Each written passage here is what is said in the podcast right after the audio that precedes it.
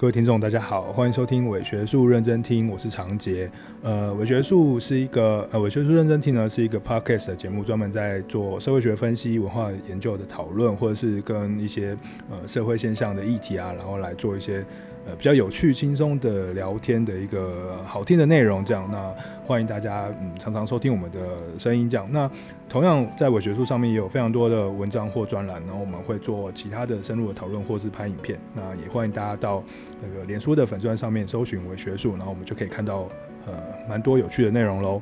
那我们今天呢，呃，来谈一个事情，那这个事情就是恋爱，对，我自己把它听。定一个题目叫做“乱爱”这样子，乱爱这样。那因为要讨论这件事情呢，所以我呃就邀请到世新大学的老师这样子哦。呃，他之前有跟我们一起讨论了这个呃日本的鬼片这样。那当然他跟我一样，就是他很喜欢鬼片之外，他也很喜欢很喜欢很喜欢就是爱情电影跟讨论爱情这件事情。他同时也是呃专门在做非常多的这种两性沟通啊、爱情沟通啊、恋人关系啊，甚至是婚礼顾问这种。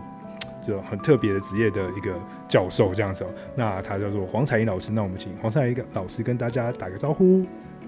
Hello，各位听众朋友，大家好，我又来了，很开心今天在空中又与你相会。今天要谈的主题是爱情这件事情。其实我觉得爱情就像是在这个茫茫的人海当中，你看不到他，他看不到你，但是听到了或看到了那一瞬间，火花就点出来了。嗯。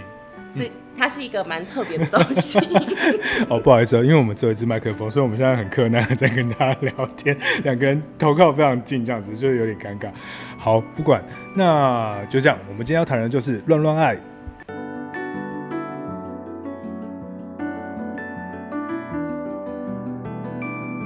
好，那我们今天要讨论的，跟大家聊的就是爱情故事或爱情关系这件事情哦，就是男生跟女生，男生跟男生，女生跟女生，或者是嗯，你跟你的狗之类的，究竟你们的感情、你们的关系是如何被建立的？要如何维系？然后要如何变得更好？或者是嗯，在这其中有获得各种不同的酸甜苦辣的情感？那我们今天就来讨论这件事情。那最开始，我想要先问黄彩英老师，就是你有什么喜欢的爱情电影吗？我自己爱的爱情电影，其实这部片很经典。然后，嗯，但是很多的年轻朋友可能不知道，大家还知道邱淑贞这个女演员吗？是不是觉得哇，非常的遥远？就是她曾经从这个呃玉女变成大妈，然后变变成那个少呃像少妇一样外表的女孩。你问啊，这样台湾 Podcast 的听众其实年龄层没有很高，所以他们可能都不知道谁是邱淑贞。来，邱淑贞知道了，请你在下面留言好不好？谢谢。对，让我知道我并不孤。孤单哦，但是没关系，男主角还蛮有蛮有名的，梁朝伟，大家总就是稍微有点印象。八零年代男神，对，没错、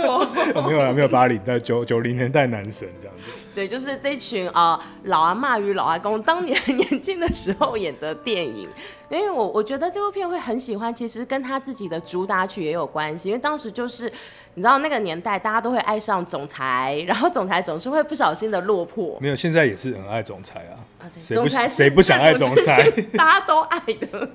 但当年的总裁呢，就是梁朝伟先生就很落魄嘛。然后他呃失去了，短暂失去了他的双眼。然后这个时候一直很偷偷的爱他的这个小助理东东呢，就是邱淑贞这个角色。哦，我想起来了，东东。这个这个东东就默默的，就是奉献自己，然后他就可能赚取这个医药费啊，然后。然后帮这个梁朝伟付钱，然后尽量不要让梁朝伟失明之后还知道他的呃弟弟跟他的后妈背叛他，嗯、所以他其实在这个过程当中投注了很多的爱。那我自己很动容的一幕是邱呃邱淑贞她碰到了这个呃这个这个失失明的总裁曾经的前女友，好、嗯哦，那前女友也是一个就是嫌贫爱富的人，她抛弃了失明的梁朝伟，嗯。但是这个这个这个人其实跟东东有点关系，嗯、因为他其实就是东东的雇主。嗯、啊，东东也是因为认识了这个呃梁朝伟的前女友，所以才才有这个机会知道哦梁朝伟这个这个总裁的嘛。嗯那呃有一次，这个东东他就要去医院探望我们的这个总裁总裁先生，嗯、然后就在那边精心打扮，然后他的这个前雇主就那个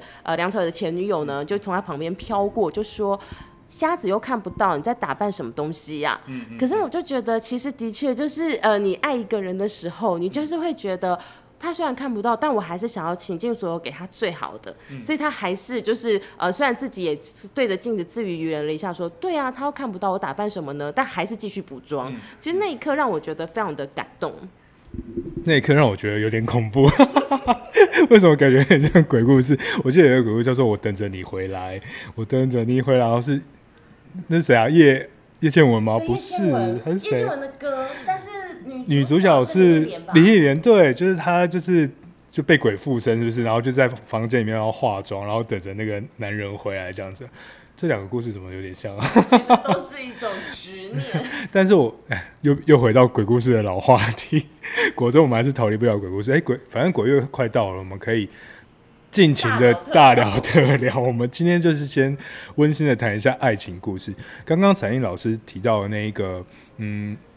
呃，这个故这个东东的故事，还有这个邱淑贞的故事，其实在里面可以看到女性追求爱的这个角色，就是对于。现代的女性，或者是那个时候，其实九零年代吧，对九零年代女性，女性其实也是也是一样，嗯，对于浪漫的爱情有充满的想象，所以他们愿意付出，然后愿意全神的投注在这个爱情关系中，好像跟以以前的爱情已经有点不太一样了嘛，就是阿公阿妈那那个年代爱情可能就比较传统，比较束缚，可能没有那么多自由恋爱这样。那我也讲一个我喜欢的爱情故事，呃，爱情电影。好了，也是一个很久以前的那个人，现在都已经中年了。就是桂纶镁跟那个大人哥，大人哥叫什么名字啊？陈柏霖的那个《蓝色大门》这样。我觉得《蓝色大门》对我而言是我，好吧，那是我青春时期的一个很重要的对爱情的启蒙电影。这样走，大家如果有听过《蓝色大门》或看过《蓝蓝色大门》，喜欢桂纶镁或喜欢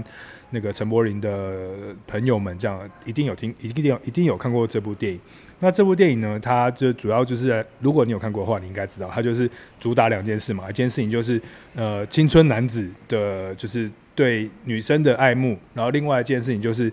女生其实是女同志。诶，黄灿英老师有看过吗？有。感觉你感觉很悲 伤。被悲伤。他就是一个男生喜欢女生，女生喜欢另一个女生，然后另外那个女生居然喜欢这个男生的一个三角恋哦，听起来好像那个什么蓝对蓝色水玲珑之类的。但是呃，我觉得《蓝色大门》这个这个电影它最重要的地方是因为它谈的是青春期的，因为他们都念师大附中嘛，所以他们谈的是哦张思张世豪跟那个女生什么谁谁他们的这个故事。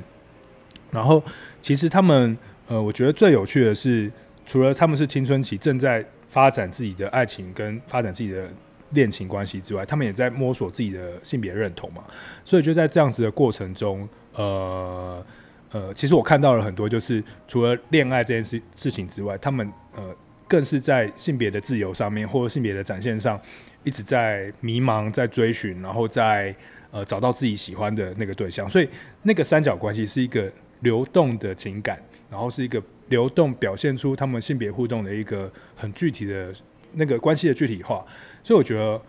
呃，我们每每看到那个易智言导演的《蓝色大门》的时候，我很喜欢放给学生看，我觉得超浪漫的这样子，我就我就跟他们说，哎、你们看。这个是你们喜欢的陈柏霖的小时候，这样 现在已经是中年人了，这样。然后是你看以前大家多青涩在谈恋爱，你们现在的恋爱都一点都不青涩。现在的恋爱好像比较多想呃现实层面的东西进去，就就科技层面的东西进去这样子。对，因为像我有个嗯、呃，算同学，他就跟我讲说，呃，那个同学其实比我小大二二十岁吧。就是很很小的小妹妹，国国中的那个年龄，然后竟然跟我讲说，她现在交了一个男朋友嘛，然后就想说，可是也不知道这个男朋友会跟自己待多久，所以她干嘛对他付出那么多？然后我们在一起都会算，就是哦，那我现在陪他的这个时间，我大概什么时候要回去念书？我想说呀，也太理智了吧，因为以前根本不会想到，欸、对，其实就会想到他可能也不会跟我在一起多久啊，那我应该就是要花多少时间，说自己跟姐妹出去玩，就他们好像把这件事情分得太清楚了。嗯，爱的那个层面似乎跟以前想象中的不太一样。嗯，所以其实呃，我觉得爱情是会变迁的嘛。所以我们从爱情电影里面来看，呃，就已经可以发现那个变迁的感觉。然后其实我觉得我自己觉得啊，从那个我们常常听情歌这件事情，从情歌里面也可以很明显、很明显的感受到，就是呃，爱情的关系的不一样。我们从台湾国语的这种流行歌曲的情歌里面。我还记得好，都今天好像是一个回怀念回顾大会这样。我还记得以前那个那个陈淑桦，大家认识陈淑桦吗？不要说你不认识，对，好，你认识哦。陈淑桦的那个呃梦醒时分啊，得了得得这样子，然后就说呃，就是隔着一个纱纱窗，然后就是爱就是在宿醉，然后就诉说了说啊，他爱的那个男人就是没有不在，这样没有来，这样他觉得很失落。然后到后来就是开始有其他的呃女生会有表达出不同的对爱情的渴望，或者是越来越有权利。比如说后来有蔡依林啊，或者是呃还有谁啊？嗯，萧亚轩。萧亚轩，对，九零年代这样子，大家女生们在爱情的角色里面好像更有权利的这样子，更有想法，然后更懂得追求。呃，一直到现在，你就可以看到，其实情歌里面有很多的变化跟流变。哎、其实我刚刚突然发现一件事情，因为我在在想这个 rundown 的时候，我就在想说，哎、那个在讲情歌的时候，黄灿老师要讲什么？哎、突然发现黄灿老师其实本身就是一个情歌研究者的。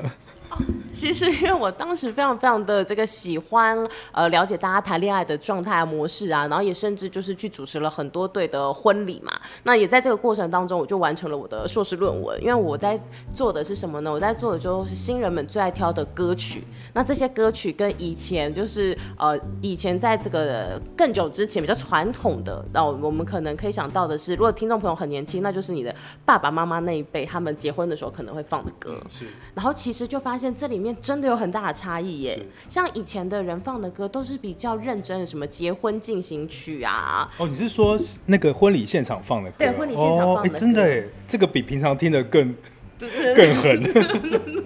因为就是可以看出来，他们对于他们爱情的这种向往的程度到底是什么东西。对。所以我那时候就用幻想主题去做，然后就发现以前的人都是这种嗯比较爱的很深沉、爱的很近的，或者什么月亮代表我的心，嗯、就常会出现这种嗯很久不变的东西。可是现在的婚礼就很多迪士尼，嗯、然后或者是那种公主们结婚，它比较它比较的是一个排场，就是一个比较浪漫的状态。嗯。说到这个浪漫的排场，就我要讲到一个，就是我们哦，他们科学传播传起来 常常来的一位来宾，叫做邱慧仙教授，这样子。嗯、那我曾经有去参加过他的婚礼，这样子。他的婚礼就是一个排场，就他应该就是说你说的那一种吧，就是超级豪华。然后呢，他是从夫妻俩是从天上降下来，嗯、然后一边唱，他们那一场那个那个婚礼就是一个演唱会。就他们两个就是大概唱了十首歌吧，哦，所以两位都是唱将，两个都是唱将，有点荒谬，但是他们就是唱了各种不同的情歌，我觉得很厉害。其实是，然后我们就会看到现在的新人啊，在婚礼当中越来越多，嗯、呃，就是关于自己这件事情，比如说女生会越来越在意自己的穿着打扮，然后那个呃礼服是越挑越厉害，然后甚至会有单专程去定做的，比如说可能像我就认识一个客家的，呃，她嫁给客家人，那她的白纱，她就特别去缝制了一段客家。布料就是在凸显那种嗯，它的特别，它的不一样。然后也有很多新人，他们是跳舞跳进来，然后其实很多都变成是这种很 party，然后很欢闹的一种方式，跟以前其实比起来是真的有很大的不同。嗯嗯嗯。所以其实可以从这个情歌的流变，或者是婚礼现场所呃播的对婚姻或爱情想象的的歌曲的变化，可以去发观察到台湾人在爱情观上面的。的变迁嘛，就像我刚刚讲的，以前那个陈淑华，或者在更久以前比较更悲凄的女性形象，然后到近代一点哦，女生稍微要自主的追求爱情的渴望，然后再更近代一点，蔡依林她是更积极的女性，她呃或者是张惠妹哦，大家认识张惠妹吗？大家不要觉得张惠妹是欧阳菲菲哦，就是就是 就是更更积极这样，或者是有一些流行歌曲里面已经开始有出现呃同志的议题啊，比如说像五月天哦，九零年代末期，八零年呃两千年开始的时候，拥抱啊，或者是孙燕姿的歌啊，这样就开始在讨论说哇，男生和女生越来越自由，然后呃能够得到越来越多，但是我们的那个选择也越来越挣扎这样子，那但是我们就要努力。勇往直前的去追求我们想要恋爱的东西，因为这是我们自己这样子，所以就是像刚刚彩英老师说的，就是自己越来越多这样。其实这里我有想到李圣杰不是有一首歌，就是同时爱上两个他，嗯，然后都会在这些歌曲里面很直白的显现自己的状态，然后甚至是自己的无能，因为嗯爱上两个人，所以其中一个人走了，那我要去追他的那个能力，或是那个勇气，或是要付出的那个状态，其实都没有。那我觉得，其实现代人的这个呃交往，就有点像是这样的感觉。嗯嗯，嗯，嗯。所以呢，呃，爱情既然它是一个流变的事情哦，所以其实我们可以从爱情里面看到蛮多东西的。这样子，有一个呃知名的，我的节目一直提到他，就是知名的社会学家叫做纪登斯，纪登斯。那如果你有念过社会学的话，你可能知道它很有名的一个理论就是结构化理论，就是人个人跟结构之间的互动关系，然后会结构会影响个人，个人的时间会影响结构这样子。对，那基本上就是这样。那他有一本另外有一本很有名的书，专门是在讨论这个结构化产生在那个爱情亲密关系身上，这样。那那本书就叫做《亲密关系的的转变》，他就细数了。人类从以前到现在到当代，整个爱情关系的流变的变化，这样从以前那种骑士之爱，然后呃女生的呃就男生对于女生那种真呃怎么讲忠诚，然后爱恋慕爱慕，然后到女生就是有比较高尚的地位这样子，然后到后来就是呃到了那个启蒙时代的时候，恋爱开始跟个人自由哦，启蒙时代很强调的是个人自由。那恋爱开始变成是一种个人自由的展现。其实，在这个以前呢、就算是那个骑士之爱都没有这么强调。当然，我觉得骑士之爱有一点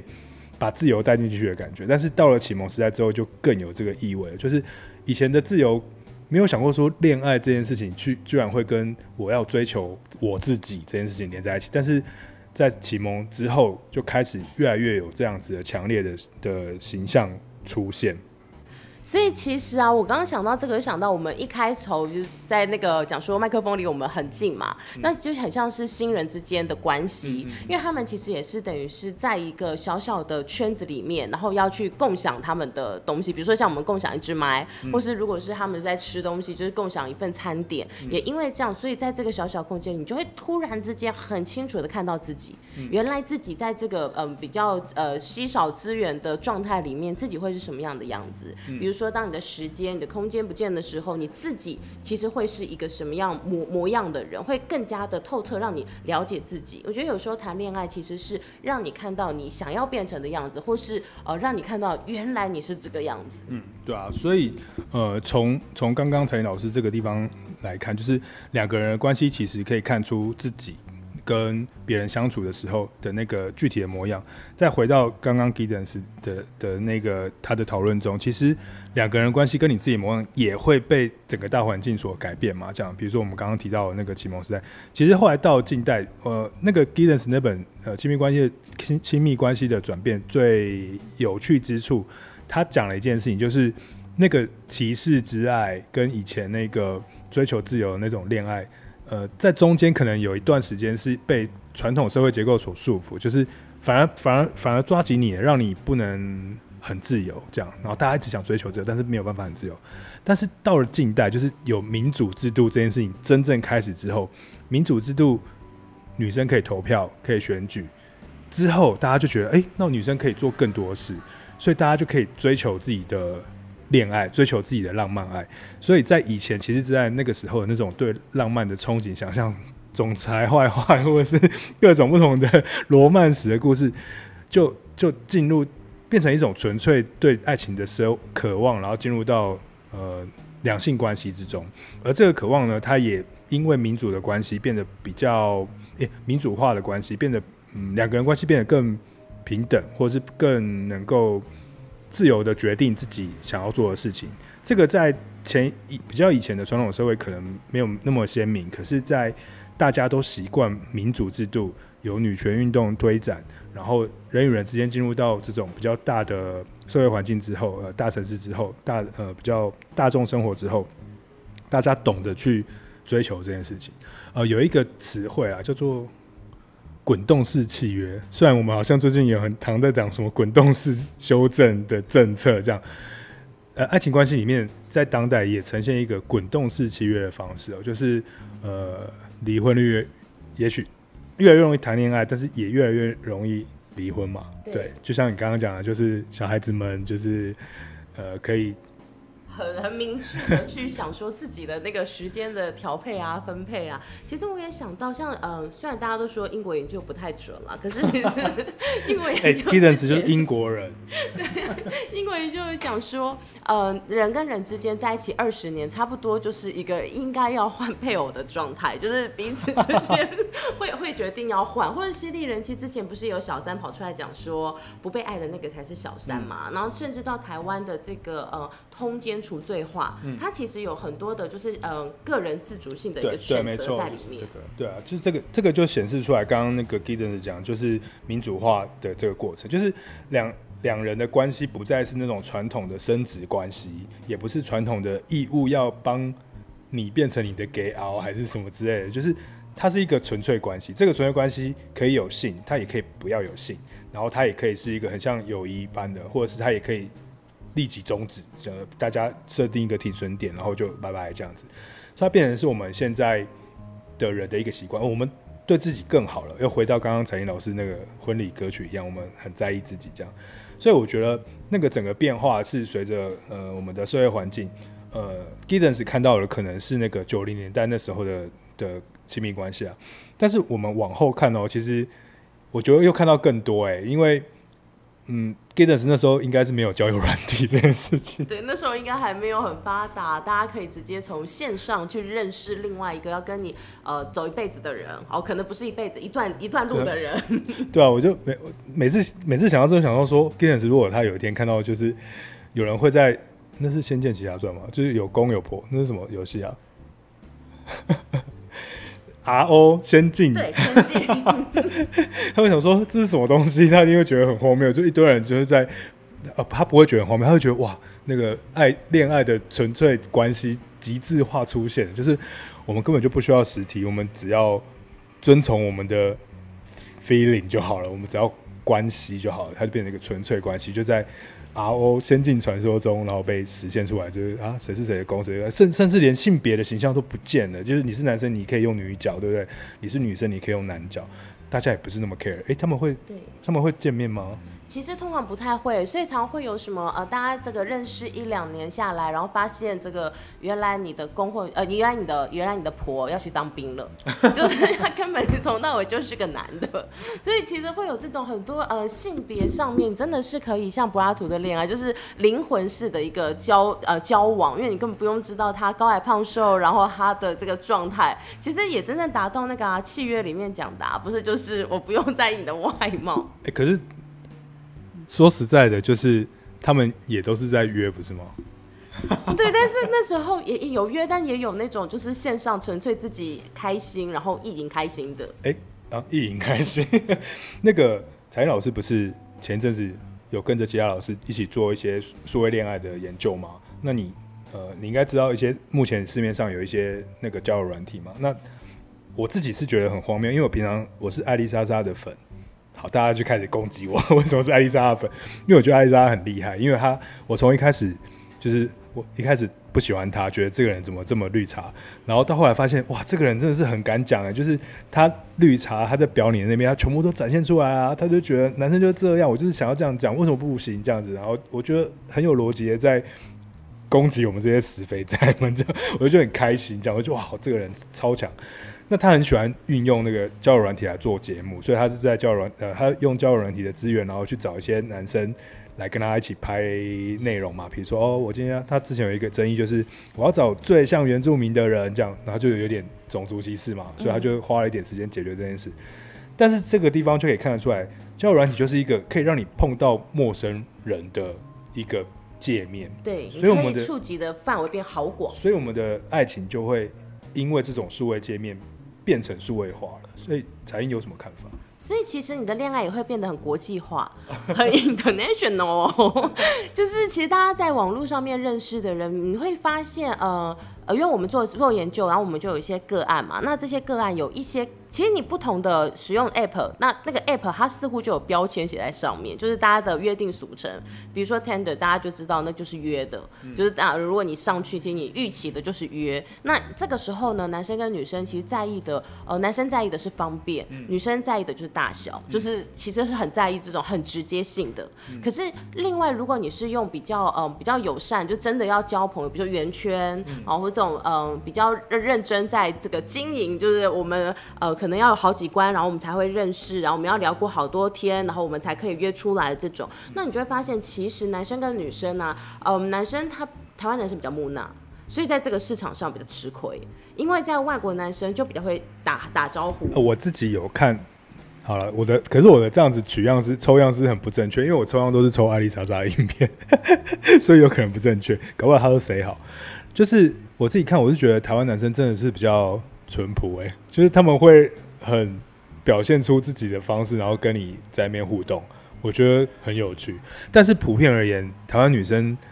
呈现出来是比较傻，为什么啊？就是，哎、欸，其实很多台湾女生在使用，然后说真的很想要认识这个台湾男生的，很多呃很多女生是失望的。因为呃，台湾男生比较憨直，有的时候都会是那种，哦、对，就是早安、午安、晚安，然后女生就会很急，想说你到底要安安多久？对，就是这些要干嘛？安安，赶快约炮啦！对，就是感觉 没有没有没有那个实质性的重点存在，然后就会觉得好好不耐哦。可是如果是外国男生，外国男生就会突然之间跟你聊很多他自己，比如说现在工作的一个情境啦，或者是他呃今天发生一些有趣的事情。对，就是你就会你就会发现他的聊天内容不一样，接不起来。对，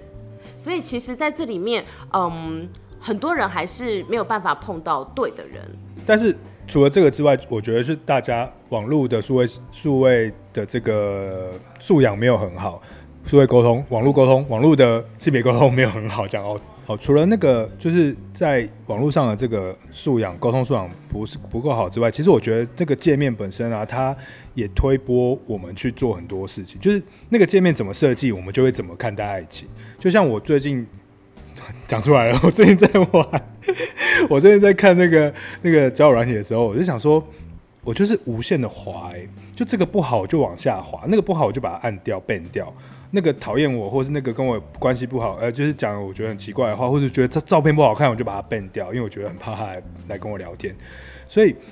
它就变成了是一个无止境的追寻的游戏。对，我觉得，然后那个游戏就是在无止境的满足自己，就还是回到自己身上，就是一方面。我们很强调就是希望可以呃很民主的生活，我们想要跟别人共处，想要跟别人有更好的关系。可是另外一方面，我们又很想要自己获得自己的自由、自己的自主权，所以我们总是在这两者之间流动着嘛。那我觉得交友交友软体它更促成了这种流动的形成呢。而且其实，因为我们会很习惯，就是把呃我们在看到的东西划过去嘛，丢掉，然后我们就觉得这个关系好轻易的就被解决了。嗯、所以你慢慢慢慢这个习惯呢，它不仅是在网络里面，它会带到真实生活里。嗯、然后在真实生活当中，你就会觉得今天这个人很很很讨厌，我就会对你就会直接不想跟他讲话，然后或者是嗯很下意识的，像我之前就对划掉他，然后才发现哦，原来他划不掉，然后彼此就觉得这是一个很荒谬的状况。那我上次。看到呃，就是人家在划掉别人的时候，我就真的觉得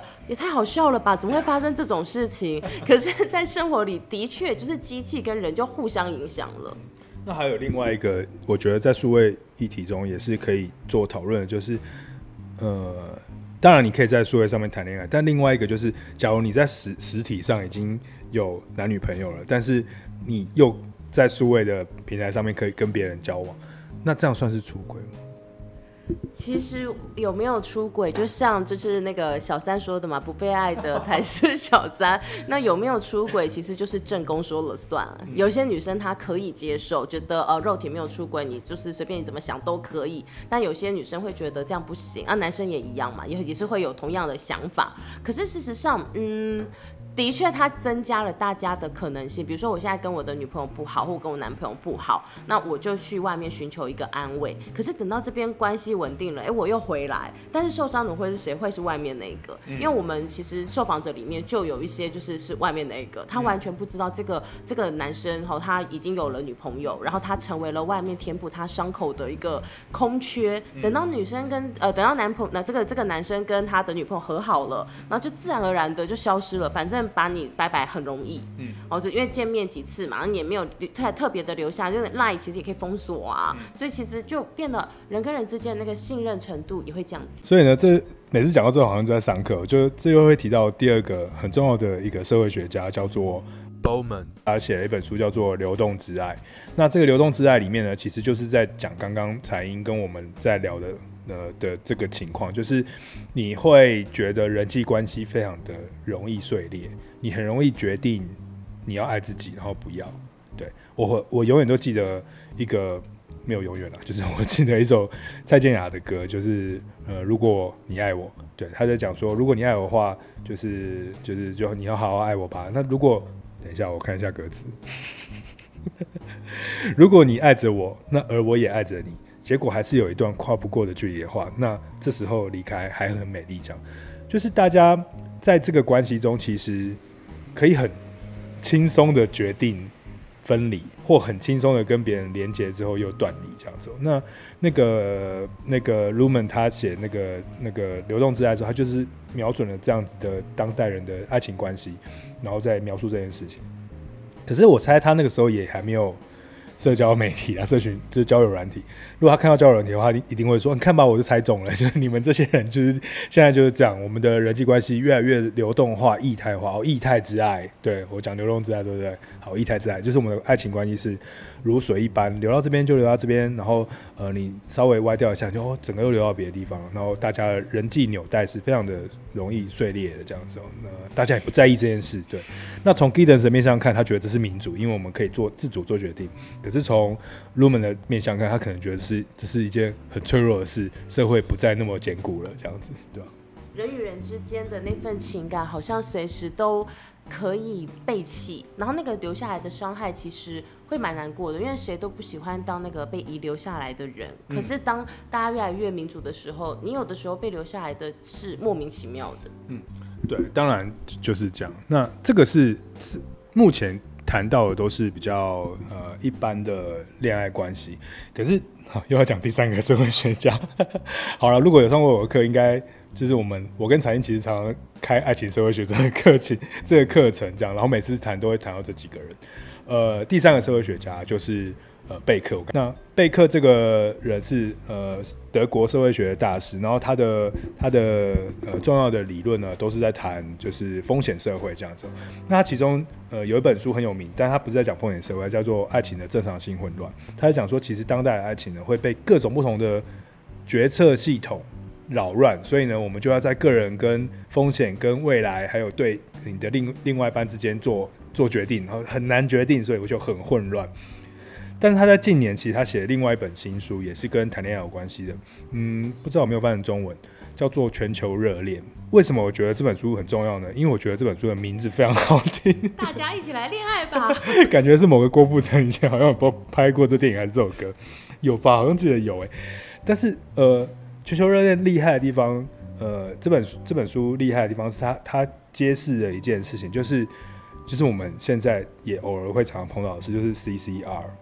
对，啊，不一定是 CCR，就是各种不同跨越出你原本的生活领域，跨越出你自己主体个体的认同，你变成一个在不同的空间穿梭，在不同的身份认同中穿梭，甚至在不同的性别中穿梭的那个全球一体的全球化的。为什么我觉得这本书很重要呢？因为我觉得这本书的名字非常好听。大家一起来恋爱吧！感觉是某个郭富城以前好像有拍过这电影还是这首歌，有吧？好像记得有诶。但是呃。全球热恋厉害的地方，呃，这本这本书厉害的地方是它它揭示了一件事情，就是就是我们现在也偶尔会常常碰到的事，就是 CCR，对，或啊，不一定是 CCR，就是各种不同跨越出你原本的生活领域，跨越出你自己主体个体的认同，你变成一个在不同的空间穿梭，在不同的身份认同中穿梭，甚至在不同的性别中穿梭的那个全球一体的全球化的爱情关系。比如说，呃，你跟呃有些人的那个，我每次都很佩服，就是有一些，好，这样会变 CCR 了。大家知道 CCR 是什么吗？分分子就是跨国恋情，对，就是有一些人他的移动跨国移动能力很高。外语能力很强，所以他就比较容易可以跟外国人认识，所以他们就会很容易结成结结成一个一个爱情关系。那还有一种还有一种 CCR，呃，还有一种呃全球的恋爱就是呃远距恋爱。哦，我自己反而是比较在意远距恋爱。CCR 可能谈的是呃不同的文化下的那种文化冲击的全球恋爱。那我觉得那个就是远距恋爱，它比较有趣的是，其实远距恋爱要。很在意的是，就是你们两者之间是不会有琐碎的生活关系，你们不会吵架，你们不太会聊你们生活中太多的那些，你知道晚上哎，你晚上吃什么？哎，那太油啦，什么不会讲这种，你们就会很专注的在对方跟自己两个人的关系身上，他根本就是一个 Giddens 说的那个纯粹关系的极大化这样子。所以在现在这么五 G 发展蓬勃发展的情况下，这种远距恋爱。就很容易形成啊，就根本就是可以存在这样子。而且其实大家现在都非常的忙碌嘛，工作形态的改变变成是，呃，你大家在交往的时候，其实不一定可以待在彼此的身旁。所以在台湾有越来越多的那种半糖夫妻，就是要每每天都看不到彼此，但是一个礼拜可能六日，然后终于见面，然后可以出去约会吃饭，这样的形态其实也越来越多了。嗯嗯嗯。所以我就在想说，呃，哦，还有另外一个形态就是。呃，这是发生在我自己的生活周遭，就是我有我有有一个同学哦，其实我的同哎、欸、好，我好多同学，我好多大学同学都跑去美国或在国外，就他们明明就是在那个一般就是之前的人生就是一个在台湾人生，可是他们就因为某一个因缘机会外派公司，或者是因为干嘛，他们就就去国外了这样子，然后就在国外变成了美国人，或是。他的爸爸是台湾人，他的谁谁是香港人，他就变成一个全球家庭。对，这个全球家庭，他们听起来很厉害，对不对？很累，因为他们每一年都要飞来飞去。哇，是世界旅行的概念。就是暑假的时候要干嘛，然后过年的时候要回来台湾，然后干嘛要去什么感恩节要回去美国这样子。然后最近不是肺炎吗？对，呃，另外一个全球家庭也出现了，就是我有另外一个同学，他的先生因为要呃去呃被外派去柬埔寨工作哦。他先生呢，从外派到呃越南，然后再到呃柬埔寨，然后中间还有去一个地方，忘记是哪里了。他基本上就在这个不同很多国家里面做移动，在过做的过移动的过程中，他们还生了小孩，这小孩还长大，嗯，所以呢，这个小孩就从一个呃婴儿，然后变成现在在五岁还六岁，然后他知道他自己在移动，哎，我觉得这很神奇。你懂我意思吗？是等于是，嗯，他懂自己的家庭是这个状态，移动的原住民。哎、欸，这个这个这样，以后搞不好我们每个人都是移动的原住民，这样子就不会有住这个概念，移动人这样子，对不对？全球人这样，所以他他就是一个，他们家就是一个一直在不同国家，因为公司的规定，他们就会变来变去，在不同的地方住。但是因为武汉肺炎的关系，新冠肺肺炎的关系，他们就被四分五裂。对，就是妈妈跟小孩在台湾，然后先生又在外面到处跑这样子，所以然后他们又不能合在一起，因为肺炎嘛，有各种限制。对，但他们现在慢慢习惯这个关系，对，所以他们已经可以认认同彼此，可能在需要的时候不在身旁。就是有钱就好，所以是有有会钱就好。物质物质生活巩固了他们的那个生活的情况，生活的品质。就是先生有付钱，然后小孩我来顾的概念这样子。其实。我们自己世新里面好像有一些教授就是这样，就是呃，老婆小孩在加拿大，然后他自己在台湾赚钱，然后呃，等到好不容易休就是教授年的时候，才可以飞飞过去，然后跟他的妻小呃在一起，然后享受那一年，然后等于是充电，然后再飞再再回台湾，然后继续的这个呃分离的状态里面。嗯呃，今天这样简单的聊一下啦，其实就可以看到。就是当代的爱情，也不要当代，就是爱情关系这件事情，向来他为什么那么着迷，会拍出那么多故事，会有那么多歌曲，或那么多电影或戏剧，或是哲学家拿来讨论，就是因为他迷人嘛。嗯、那迷人是什么原因？因为它就是直指了人跟别他者在跟社会机构、呃社会的体制跟结构之间的关联性，就会展现在爱情这这件事情的感觉哦，而且还不只是实践哦，也不是行动而已，是你整个人的感觉都在里面，所以才会这么这么的迷人这样子哦。呃，我记得我之前有看过一本书，叫做《消呃被遗忘的爱神》，然后大家通常，才英，我问你好了，你你你想到爱神丘比特爱神，你会想到什么形象？爱神丘比特当然就是拿着一个弓箭，然后开始咻咻咻猛射人啊！啊，对，他是，你没有觉得他是一个怎么会是一个如此攻击性的角色？嗯，可能就是我爱你，所以我要占有你，我要壁咚你的概念。对，没错，就是他是拿一把剑嘛，他剑前面就有爱心，然后射到你的心里面。但是有一个呃精神分析师哦，他就去，他也是对艺术很有兴趣的一个文化研究者，他就去，他就发现一件事情哦，就是在希腊的这个神庙里面。有有两个神庙，那一个神庙呢，他就找就发现说有两个爱神，有两个爱神，对，有两个丘比特，但他不是丘比特，他叫做 Eros。呃，大家如果知道那个希腊字，呃，英文字就是呃 Eros，就是爱这件事，爱爱欲就是叫做 Eros。那个 Eros 就是有点像丘比特的形象，他就拿一个弓箭这样子。那在某一个神庙里面，其实他有 Eros 之外，他还有另外一个跟他长一模一样的是他兄弟。他的他的双胞胎吗？我不知道是双胞胎，但是他的弟弟叫做 Anderos，对，加了一个 A N T E 这个字在前面。Anti 嘛，就是英文字字根呃字首加上去的时候就是相反的意思嘛，对不对？嗯、所以那，Anderos 就是跟他一样是兄弟，但他们的性格是截然相反。所以呢，在那个这两间神庙里面，有一间神庙就是那个那个 Eros 拿着一一个弓箭，那 Anderos 在旁边抢吗？没有抢他的弓箭，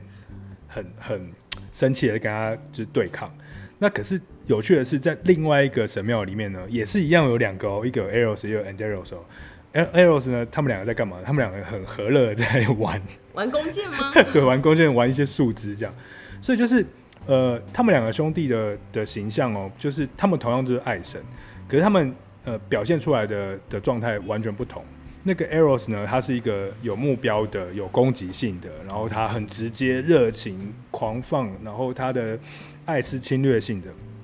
那可是相反的，另外一个人呢，另外一个 Anderos，他跟他截然相反嘛，他是一个柔顺的，然后服从的，呃，他会想要跟你对抗的，然后他会想要争取一点自己的什么东西，然后他比较呃柔性的这样子的一个展现。那这两个展现呢，其实。呃，同时出现在这个爱神的形象当中，但是我们通常啦，我们因为后来的艺术史发展关系，所以就是我们大家都只记得 Eros 那一个像丘比特的形象，而忽略了那个 Anderos 的那个那个比较和平的。哦，这就很像是我们看的那个爱情浪漫剧里面，第一男主角都有攻击性，第二男主角就是痴痴爱你，为你守候。对，类似像这个感觉，就是其实爱情有很多面向啦，就是。呃，我们除了想要占有别人，除了有欲望，除了想要深刻的谈一场轰轰烈烈的恋爱之外，其实还有一个面向，就是我想要想要沟通，我想要更公平，我想要平等，我想要民主，我想要我们两个都能够呃回到自己身上，让自己成长。哦，这个啊，就是这两个，嗯，我们有念过语义嘛？语义不是有一个叫做西塞罗，就是语义，就是伟大的语义学家西塞罗这样子，他就有研究过这两个爱神兄弟。然后呢，他讲了一个这个爱神兄弟的故事，我觉得很很感人，嗯，很有趣。就是当这两个爱神兄弟他们被生出来的时候，他们的爸妈就跟跟他们讲说：“你们呢有一个跟别人不一样的地方，那个地方就是，呃，当你当一个人越强的时候，另外一个人就会越强；当一个人越弱的时候，另外一个人就会越弱。所以你们两个的生命是共同体。哦，遇强则强，遇弱则弱。所以他就你看。”以前古希腊人多厉害，他就揭示人类的爱情的心灵。你跟另外一个人相处，你你在爱情关系中，你永远就是这样，就是你一个人会跟你争执。你看，你常常跟你的男朋友、女朋友吵架吧，就是跟他争执啊，无所谓，没有意义的争执。为什么？就是你你想要争对，你想要争争一个被尊重，或者是你想要占有他，你想要让他觉得你很厉害，但是。相反的，另外一个人就会感受到我被占有了，我被污蔑了，或者是我我我我我变得比较低微，或者是我我我吃亏了。在爱情的关系中，永远都是这样，都不会有两个人呃同时好或同时不好的状态。所以他讲那个故事就是要跟大家讲说，呃，其实爱情关系中的呃男女也好，男男也好，女女也好，甚至是呃妈妈跟小孩，就是各种不同的这种爱的关系都好，他必定是要去好好的处理两者之间的这种。平衡跟沟通的关系，这样子，所以才会有说相敬如宾，就是希望大家都可以是呃彼此尊重彼此的。像我有个朋友啊，我我觉得他就还蛮蛮蛮有趣的，因为他就说他跟他的这个女朋友，不管感情再好，他都会跟他女朋友讲说，哎、我们永远都不可以把对方当成自己人。那我就很好奇说，好像为什么？为什么你要这样跟女朋友讲？我们感情这么好？他就说不是，因为当成自己人，就会很像是爸爸或妈妈叫你起床啊，你就会说哦烦。哦，这种东西就会出来，所以永远都会把它当成是，就是哦，我要好好对待的一个人，那相处起来才会真正的愉快。嗯，所以就是就很多美感啦，我觉得可以嗯、呃、慢慢来谈这样子。我们今天就是很简单的谈了一些台湾人的爱情啊，还有我们呃一些当代的爱情的类型哦，比如说呃亲密关系的转转变啊，然后比如说流动的爱情啊，比如说呃全球热恋啊，然后最后我们谈到这个、呃、爱应该是要。互相平等，要流通，要回应，要有一来一往。它里面必定有矛盾，但也也有一起共同成长的部分。这样子，那你必须要跟你在这个一样，在这个一起的这个爱情共同体中的另外一个人，哦，或是有可能很多人。也许我们以后可以来谈一个就是开放式关系的的话题，多角的关系，多角关系。但是就是你，你就是要在里面磨练你的这个。互动技巧跟沟通技术，跟你的心、跟你的爱情的关系，这样，这个是呃，从备课的角度来看，这是人类当代一辈子都躲不掉的事情，因为你就是有这个自由要去做自由恋爱的这个决定，而这个决定也都是跟你自己连着很紧密的关系。所以呢，呃，其实我们我们呃，我跟黄彩英老师啊，就是。常常在谈这件事情，于是我们就有一个想法，就是我们想要把这件事情呢，除了在广播上啊，还有我们自己的课程里面聊之外，我们大概在课程里面聊大概有十次以上吧。这样，我们觉得既然都可以在大学里面去聊的话，那我们也想要实际上在呃一般社会大众里面去谈谈这些东西，然后呃办一些活动，让大家去参与。或者是促成加偶也可以这样，诶、欸，我们会促成加偶吗？希望可以哦。而且刚刚其实我们在这个分享的时候，我们就听到很多的哲学家，他其实都法国人嘛。法国人似乎非常的会处理关于爱情啊、人际关系这样子的一个议题。那我们这一次呢，哎、欸，也的确要来办一个活动，然后让大家在这个活动里面，你可以，大家疫情的时候都已经闷在家里很久了嘛，所以可以终于可以出来呃走一走啊，然后跟你的亲朋好友啊见见面啊，吼，那也可以顺便看看自己能不能。带一个伴回家，所以我们想要让大家 对这么快，就是 现在是素食爱情，我们就是要有那个效率。我们要平等回应之爱，就是要要我们可以快快认识人，然后多多认识人，然后最后找一个最好适合自己的带回家。对，所以我们呢，在我们的呃八月二十九号下午三点到六点就举办了一个这样子的一个呃大家聚在一起的活动。那这个活动呢，其实主打的就是沟通，然后我们共同的学习，我们来这边交朋友，呃，来品味一个美好的下午茶的时光。那我们在这里面，我们其实就会让大家用呃法国的电影来看一下，哎，大家的这个呃人际沟通技巧、人际的关系会是一个什么样的状态。然后同时呢，我们也会有一些哎小组的活动啊，让大家来呃互相的认识新的朋友，然后有一个新的不一样的人生旅程可以开展。我觉得这个活动非常的超值啊，因为基本上我们这活动会有三个博士在现场，我们三个人呢都是不同的专业这样子。那当然，彩英老师他就是呃从这个呃爱情沟通、两性沟通的呃性别沟通的面向去切入，跟大家做活动或者是做分享。那我自己在现场，虽然我没有课程，但是呢，我会尽量的在帮 旁边帮忙就是加油这样子。然后也许我可以分享，到时候也可以分享一些我自己的看法这样子。那其他的博士也都有他们的专长。然后来让这个活动变得更好、更有意义，这样。那大家来这边不只能够交到朋友，呃，同时你还可以学到东西，然后你还可以练习东西，你还可以获得一些不错的下午时光，也许是一个浪漫的，或是一个很文艺的，或者小清新的，或是轰轰烈烈的爱情，也可以这样走。那也希望大家如果有兴趣的话，呃，可以嗯多关多关注看看。哦，对了，忘记讲我们那个。黄彩英老师是台呃台湾通传智库的创办人，这样子，所以呃，我们会把这个通传智库的这个活动链接放到呃节目的下面。如果大家有兴趣的话，可以就去看一下。哎、欸，我们这边有夜配哦，因为就是我们真的觉得这个活动蛮好的。对，对而且其实而且不是因为本节目没有收钱。对没错，所以不太会有那个呃很很大的这个呃现金的问题。而且其实我们的下午茶还还蛮特别的，因为这次呢，我们的其中一个创办人想要让大家就是呃拥有独特的下午茶，大家的那个餐点列表拉开，我自己都吓一跳，还蛮长的。就是大家可以选择自己喜欢吃的东西，然后来听听自己喜欢呃看观看的一些浪漫的东西，然后认识喜欢的朋友，所以我觉得是一个还蛮舒服的下午。嗯。好，那如果大家有兴趣的话，就是在八月二十九号的时候，对，我们就见面。但是前面那个会有那个报名的过程啊，那那我们再看看如何公布给大家看好了。就是应该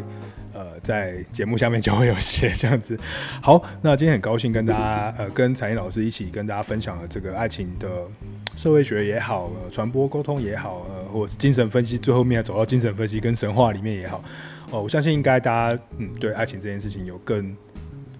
各种不同多元错乱的看法，因为我觉得它真的是很很很有趣的一件事情了。呃，我自己之前也很想谈那个呃日本纯爱电影。我之前本来本来跟采妮老师是讲说，我们来谈纯爱故事这样子，听起来好像很浪漫。就最后走一走，就诶、欸，怎么纯爱故事好像放不太进来？因为我们觉得，嗯，台湾人的爱情更轰轰烈烈，我们直接来讲台湾人自己的特色。对，那也许下次再来谈纯爱了。这样好，那谢谢采妮老师今天来参加我们的节目。好，各位听众朋友，拜拜喽！拜拜。